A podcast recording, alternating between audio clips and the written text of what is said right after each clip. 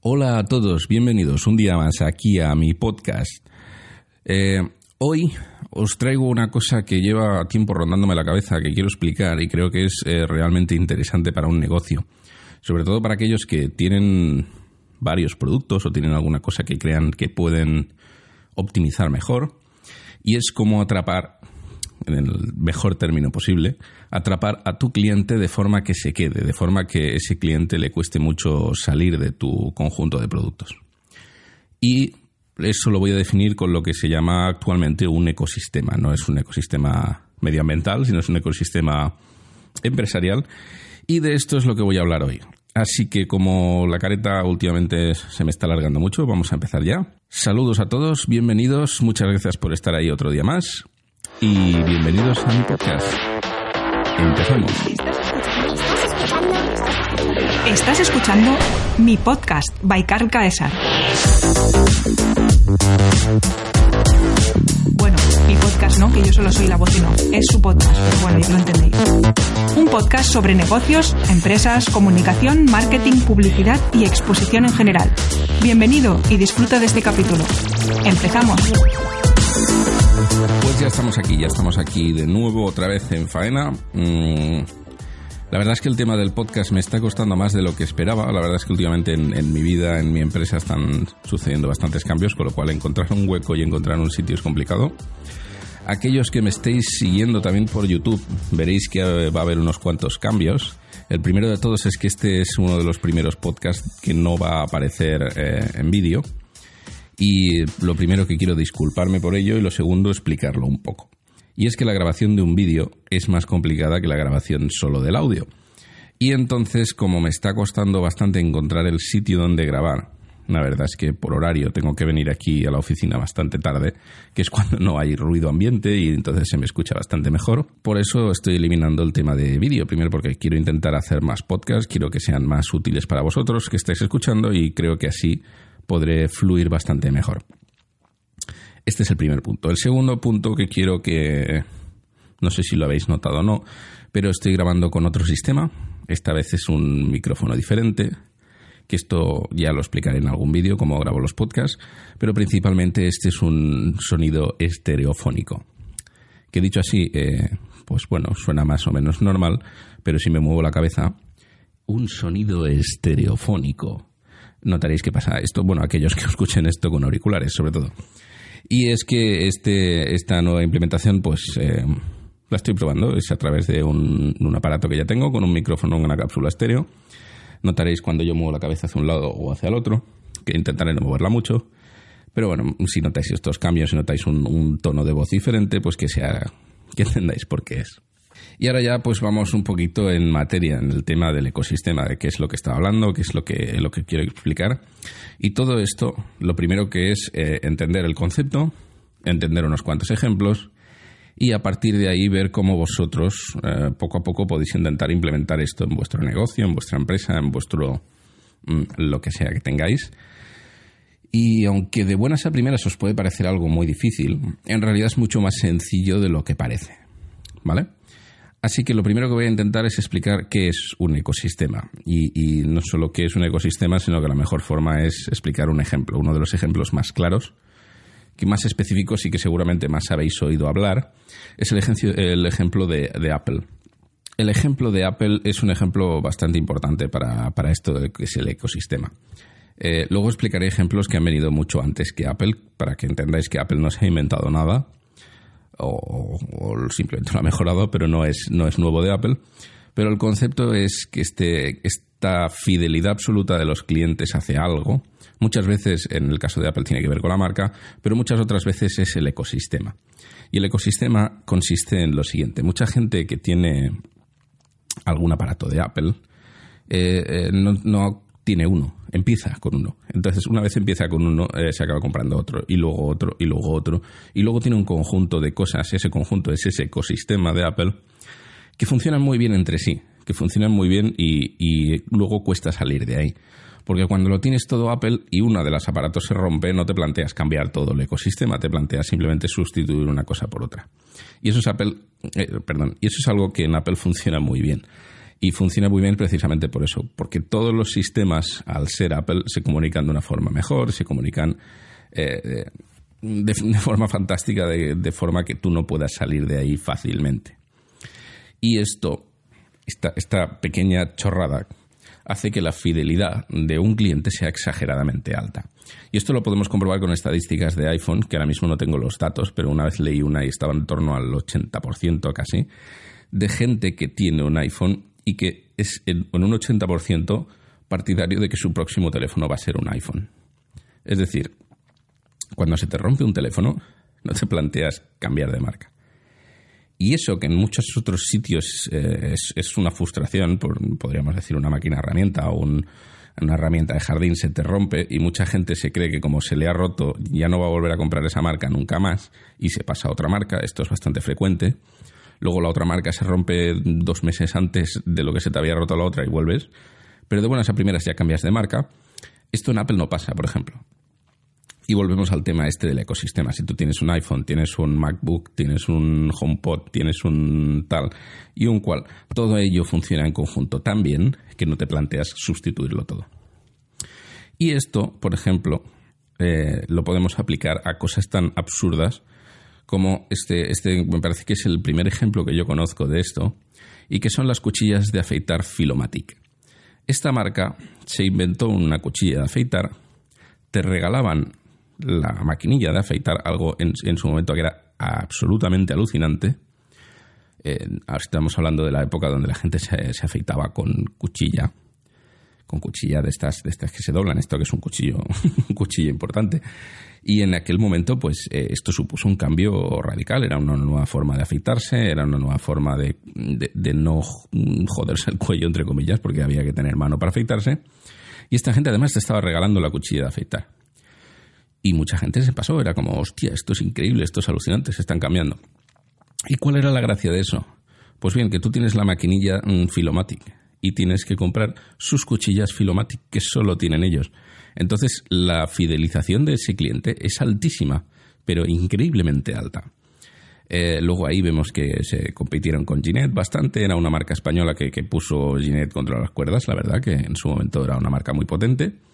Si no recuerdo mal, al final la acabó comprando directamente Gillette y lo vemos ahora mismo las cuchillas Gillette. El precio de la maquinilla es irrisorio, es un precio absurdo. Pero como una vez tengas la maquinilla, te vas a estar cambiando todos los recambios con ellos, que es, un proceso interesante. Es decir, llegados a este punto, eh, el primer contacto pierdes dinero, pero a partir de, de la segunda tercera compra tú has recuperado el precio de la maquinilla más que de sobras. Y este ejemplo es algo que se puede aplicar, ya, os digo, a muchísimas cosas. Y esta es la parte del ecosistema. En el caso de Apple, ese ecosistema es enorme, es grandioso. Tienes un ordenador, tienes un portátil, tienes uno de sobremesa, tienes un iPhone, tienes un iPad, tienes unos altavoces, HomePod, tienes el Time Capsule donde haces las copias de seguridad, etcétera, etcétera, etcétera. Si sumas todo eso, sustituir todo a la vez es muy doloroso pero sustituir una cuchilla de afeitar no, no lo es demasiado. Aunque, es eso, como siempre tenemos algún que otro recambio por ahí perdido, por aún no sé qué o no sé cuántos, y luego el precio en general del producto inicial es relativamente barato, esa parte de la cuchilla, que decíamos, si a ti de golpe y porrazo se te rompe la cuchilla, pues sustituirla no te supone un problema exagerado. Seguramente tengas dos o tres recambios en casa, entonces pues mira, decides mantenerte. Y esa fidelización del cliente es algo maravilloso, es algo increíble que todos debemos intentar tener siempre. Es una, una capacidad de una empresa, la de mantener a tus clientes, que a mi gusto no se está valorando lo suficiente, que es que siempre queremos más, más, más, más, más, y a veces hay que plantearse de no captar tantos clientes, sino mantenerlos, que es una de las, eh, uno de los datos que mejor te pueden decir si una empresa es buena o mala cuántos clientes eh, siguen en esa empresa año tras año. Em, siguiendo este mismo ejemplo, ya, os digo, esto es una de estas cosas que quiero que intentéis eh, madurar, darle unas cuantas vueltas y ver. Y dentro de estos mismos ejemplos, todo lo que sería cuestión de ecosistema, por poner otro ejemplo, eh, alejado completamente de las cuchillas Filomatic, podemos ver una maquinilla mm, de café, por ejemplo que Nespresso la verdad es que lo ha, lo ha hecho increíblemente bien en muchísimos aspectos, pero uno de los aspectos principales es eso, crear su propio ecosistema. Ellos te venden una máquina de café realmente barata. Vamos a decir que hay máquinas creo que por 60 euros, entre 60 y 100, por decirlo así. Luego hay máquinas que hacen virguerías, pero bueno, la máquina estándar vale 60 y 100. Es un precio de entrada bastante fácil. Se hace un marketing para que se pueda vender esto mucho en Navidad, para que sea un regalo para la gente, para tal, para cual, todas estas cosas. Si tú compras no sé cuántas toneladas de cápsulas, no tengo ni idea del precio, pero bueno, te regalan la maquinilla, con lo cual directamente si tú compras el café, la máquina te sale gratis, entre comillas, pero vamos a hacer la publicidad consta en eso.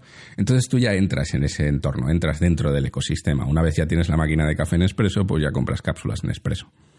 Y una vez compras cápsulas en expreso y se te rompe la máquina, pues mira, ya te sustituyen. Cada X tiempo te hacen ofertas y te regalan otra máquina. Cada compra de no sé cuántas eh, cafés te regalan otra máquina. Tú, pues si ya la tuya funciona, pues se la regalas a alguien. Ya lo metes dentro de ese ecosistema y la rueda empieza a girar y a girar y a girar. Y eh, si vamos a peso, el kilo de café pues es relativamente barato. En comparación con las cápsulas de Nespresso, el kilo de café es desorbitado. Pero como ya estamos dentro del ecosistema, cuesta mucho salir, es cómodo, tiene muchas ventajas y tal y cual. De ahí entramos luego en lo que sería la parte de la competencia, que no sé hasta qué punto es eh, legal o no.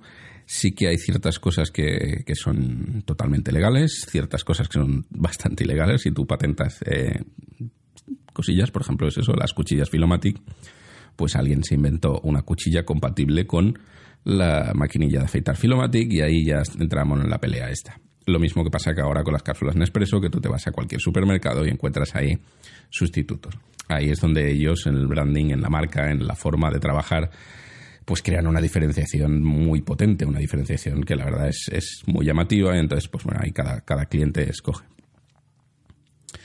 Pero ese ecosistema es algo que se puede introducir, volvemos a, repetir.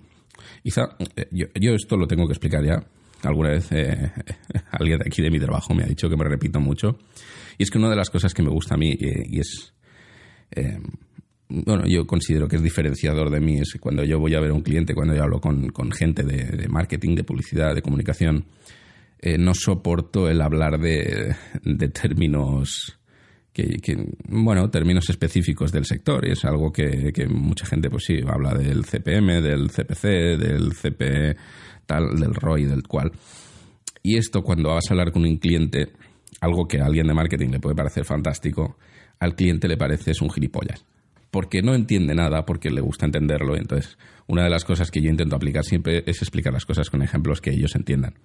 Y aquí el ejemplo es, pues si ellos tienen eh, un negocio de café, pues les explico esto de, la, de Nespresso y entenderán muy fácil de qué estoy hablando. Y, básicamente es esto de lo que quería hablar. Este es el concepto de, los ecosistemas. Estos ecosistemas, ya os digo, se pueden aplicar de muchas maneras, de muchas formas, y siempre es interesante plantearlo a vuestra escala de negocio no sé cuál es, no sé cuál tenéis. Mm, ciertamente esa es la parte complicada. Ya os digo que no todo el mundo va a hacer un Apple o va a hacer un Nespresso de la noche a la mañana. Pero ejemplos hay muchísimos y esos ejemplos ya os digo que se pueden eh, adaptar sobre todo para el tema este de fidelizar al cliente. Nos interesa mucho que nuestro cliente se quede. Aquí es donde todas las estadísticas siempre dicen lo mismo, que mantener un cliente siempre sale mucho más barato que eh, conseguir un cliente nuevo. Y es más o menos por esto. Eh, cuando tú tienes el cliente, el cliente ya ha tenido una cuestión de confianza contigo, porque básicamente de eso tratan los negocios, de confianza. La publicidad mm, se basa en eso, en confiar en ti, en que te conozcan, en que hayan oído hablar de ti, entonces es mucho más fácil entrar en la rueda de confianza del cliente. Pero una vez ha confiado en ti, si le fallas, ahí es una putada, pero puede probar la competencia y puede fallar la competencia. Así que ahí estamos en ese juego de, de confianzas. Y volviendo al tema principal, el tema del ecosistema es una cosa muy, muy, muy valorada. Y esto os voy a explicar ahora otro ejemplo, que nos vamos a, puntas totalmente diferentes, como el serial de las eh, cámaras de fotos. En el ejemplo de las cámaras de fotos, vemos como mucha gente ahora mismo, eh, que, que, esté metido un poquito en el sector, está viendo que están apareciendo unas nuevas máquinas que se llaman sin espejo. Estoy siendo bastante, bastante genérico para, para no confundir mucho pero básicamente antes se consideraba que la cámara buena era la reflex y luego han aparecido unas cámaras sin espejo que le quitan ese reflejo, esa reflex, ese, espejo que, gira y de golpe y porrazo, eh, pues son máquinas más baratas, más pequeñas, más compactas, que son más fáciles de llevar, que todo el mundo, pues, eso lo agradece. Cuando tienes que llevar una mochila con 15 kilos y de golpe y porrazo llevas una mochila con 10, oye, pues es un cambio importante. Pero nos encontramos con ese problema del ecosistema. Ese problema lo tiene Sony, por ejemplo, lo tiene Fujifilm, lo tienen las marcas relativamente nuevas que están esto, aportando un sistema nuevo, están aportando algo nuevo y se están encontrando con alguien como Canon que lleva muchos años ya mm, comiéndose el mercado de, reflex digital. Eh, en su momento Nikon era la marca de referencia, cuando se pasó al mundo digital mm, Canon empezó a hacer sensores mejores, empezó a hacer un sistema mejor. Y sobre todo volvemos a ese tema de lo que sería el ecosistema donde Canon ahora tiene una cantidad increíble y alucinante de accesorios, de objetivos, de filtros, de baterías, tanto de su propia marca como de marca de terceros, que esa es otra cosa que también tenemos que, muchas veces potenciar, que es, que es un apoyo a nuestra marca, depende del, tipo de marca que tengamos. Pero si yo tengo un producto y hay un montón de fabricantes que están fabricando cosas para mi producto, a mí me interesa hacerles publicidad, me interesa igual eh, generar algún tipo de marca comercial en la cual yo testeo sus productos y yo apruebo que esos productos están fabricados pensando en mi producto. Por, ejemplo, en este tema de las cámaras de fotos, pues si alguien fabrica flashes, alguien fabrica fundas, alguien fabrica correas, alguien fabrica baterías. Esta cantidad inagotable de accesorios que no son originales, que son de terceros, que igual mm, como marca podríamos pensar que puedes perder dinero. Por ejemplo, mm, si alguien compra las baterías de Canon y alguien compra las baterías de un fabricante X, el que sea, a mitad de precio, pues Canon podría perder dinero. Pero el hecho de que exista esa tal cantidad de productos hace que mucha gente se gaste esos dineros en gastarse, en comprarse una cámara. ¿Eso qué quiere decir? Que alguien no se está comprando la batería de 10 mm, euros, pero se está comprando la cámara de 3.000. Entonces ese valor diferencial pues te importa un pimiento. el, volumen de ventas de una batería al volumen de ventas de la cámara, el margen es muy diferente. A ti te interesa vender cámaras.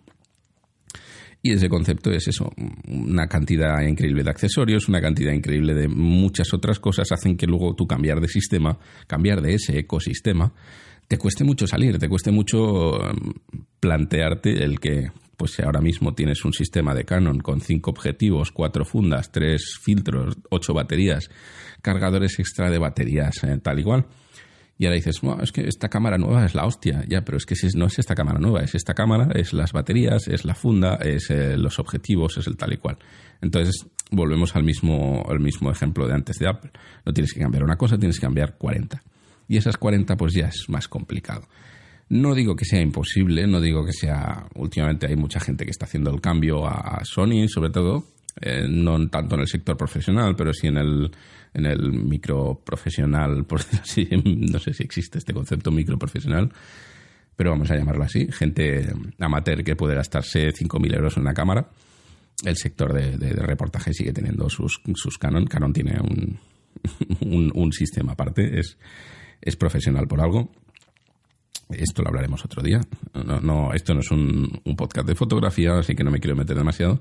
Pero conceptualmente es eso. En, un profesional, por ejemplo, Canon le, disponen en, yo qué sé, digamos que viene el Papa a Madrid. Eh, Canon tiene unas furgonetas fuera que si te falta mm, algún objetivo, te falla algo, ellos están ahí. Ellos están ahí ofreciéndote un servicio técnico, una cantidad de valor extra que es increíble. Y ya os digo que todo eso, todo eso es un ecosistema, todo eso se cierra, es un círculo muy grande sobre tu marca, sobre tu producto, que, es realmente potente, que es realmente algo que merece la pena mantener, merece la pena pensárselo y merece la pena que estar ahí mm, dándole vueltas para qué es lo que le puedes ofrecer. Ese valor diferencial es enorme, ese valor diferencial es algo que hace que tu marca sea muy grande, sobre todo por esa parte que una vez ya has captado al cliente, cuesta mucho salir, cuesta mucho que ese cliente te abandone y cuesta mucho que ese cliente se replantee ahora modificar todo su ecosistema para, mira, porque quiere probar otras cosas nuevas. Así que, como ya en el último podcast eh, me fui bastante de tiempo. Creo que en este podcast voy a, voy a apretarlo bastante porque era lo que intenté prometer desde el primero, de que iban a ser podcasts más cortitos.